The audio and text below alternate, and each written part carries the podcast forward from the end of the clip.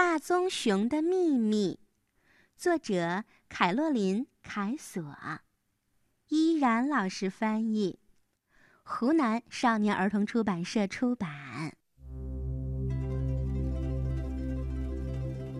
一个冬日的黄昏，有一只大棕熊匆匆地钻出了森林。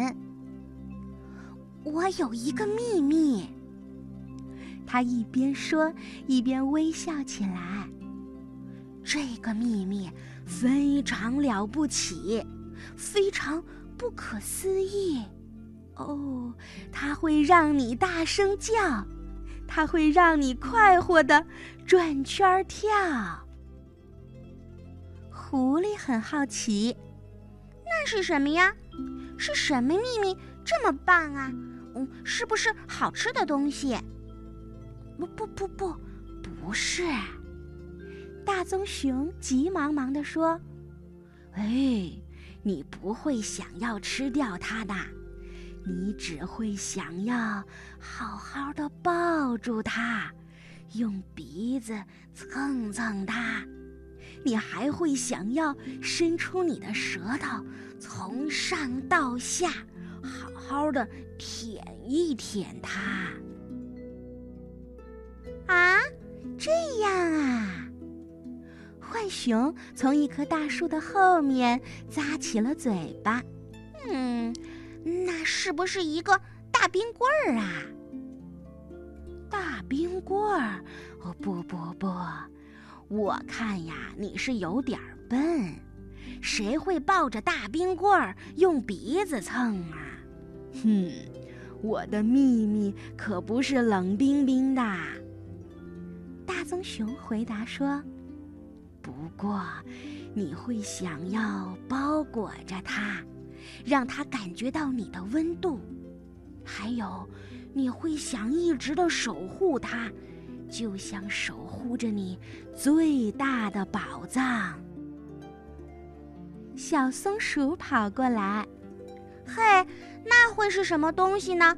快告诉我们吧，棕熊，你说。”你说的这样东西是不是一大堆的硬壳果？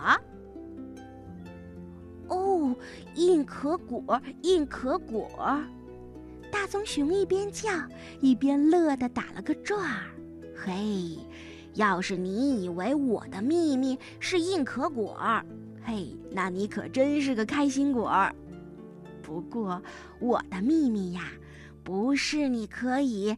大咬大嚼的东西，你也不能把它埋在地下，等明年再挖出来吃。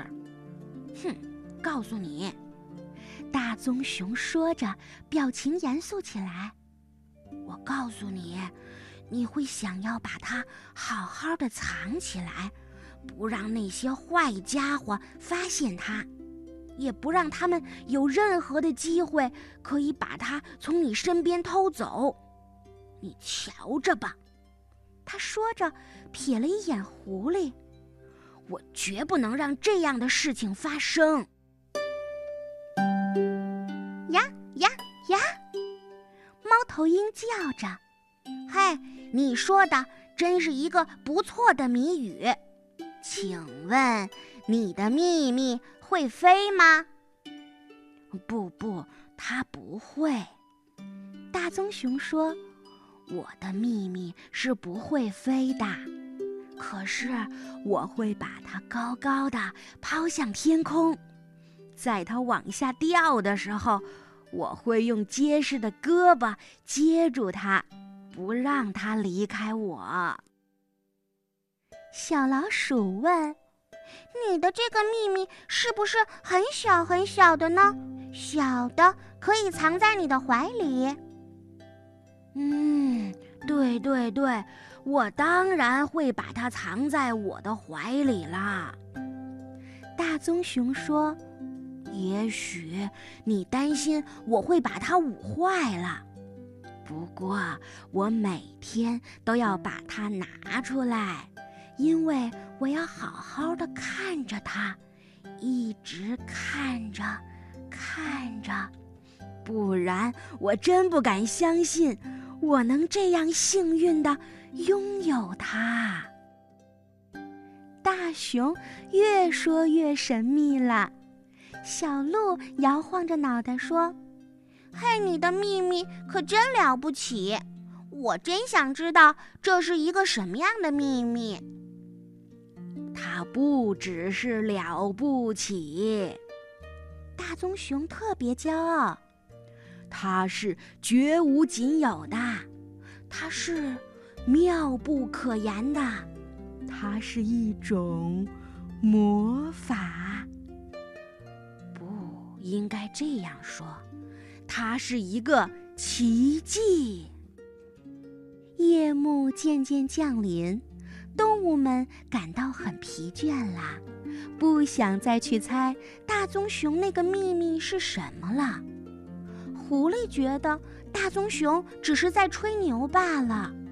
哼，我就不相信它有什么秘密，就算有，也不会是什么了不起的秘密。猫头鹰说：“我同意，我就对那个秘密不感兴趣，又不能吃，还要去舔。哦，他说了，不能飞，还要去抛。”还要把它藏在怀里，这种秘密听上去就不是那么妙。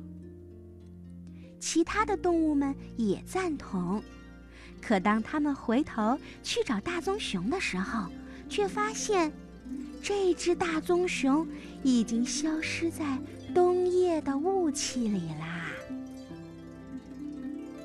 日子就这样一天一天的过去啦。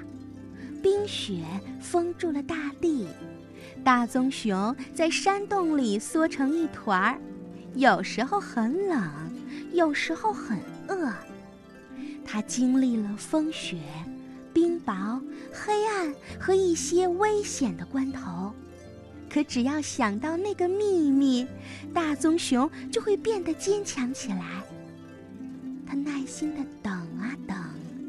一直等到整个冬天悄悄过去啦，大棕熊的秘密终于在一个春天来临的日子降生啦。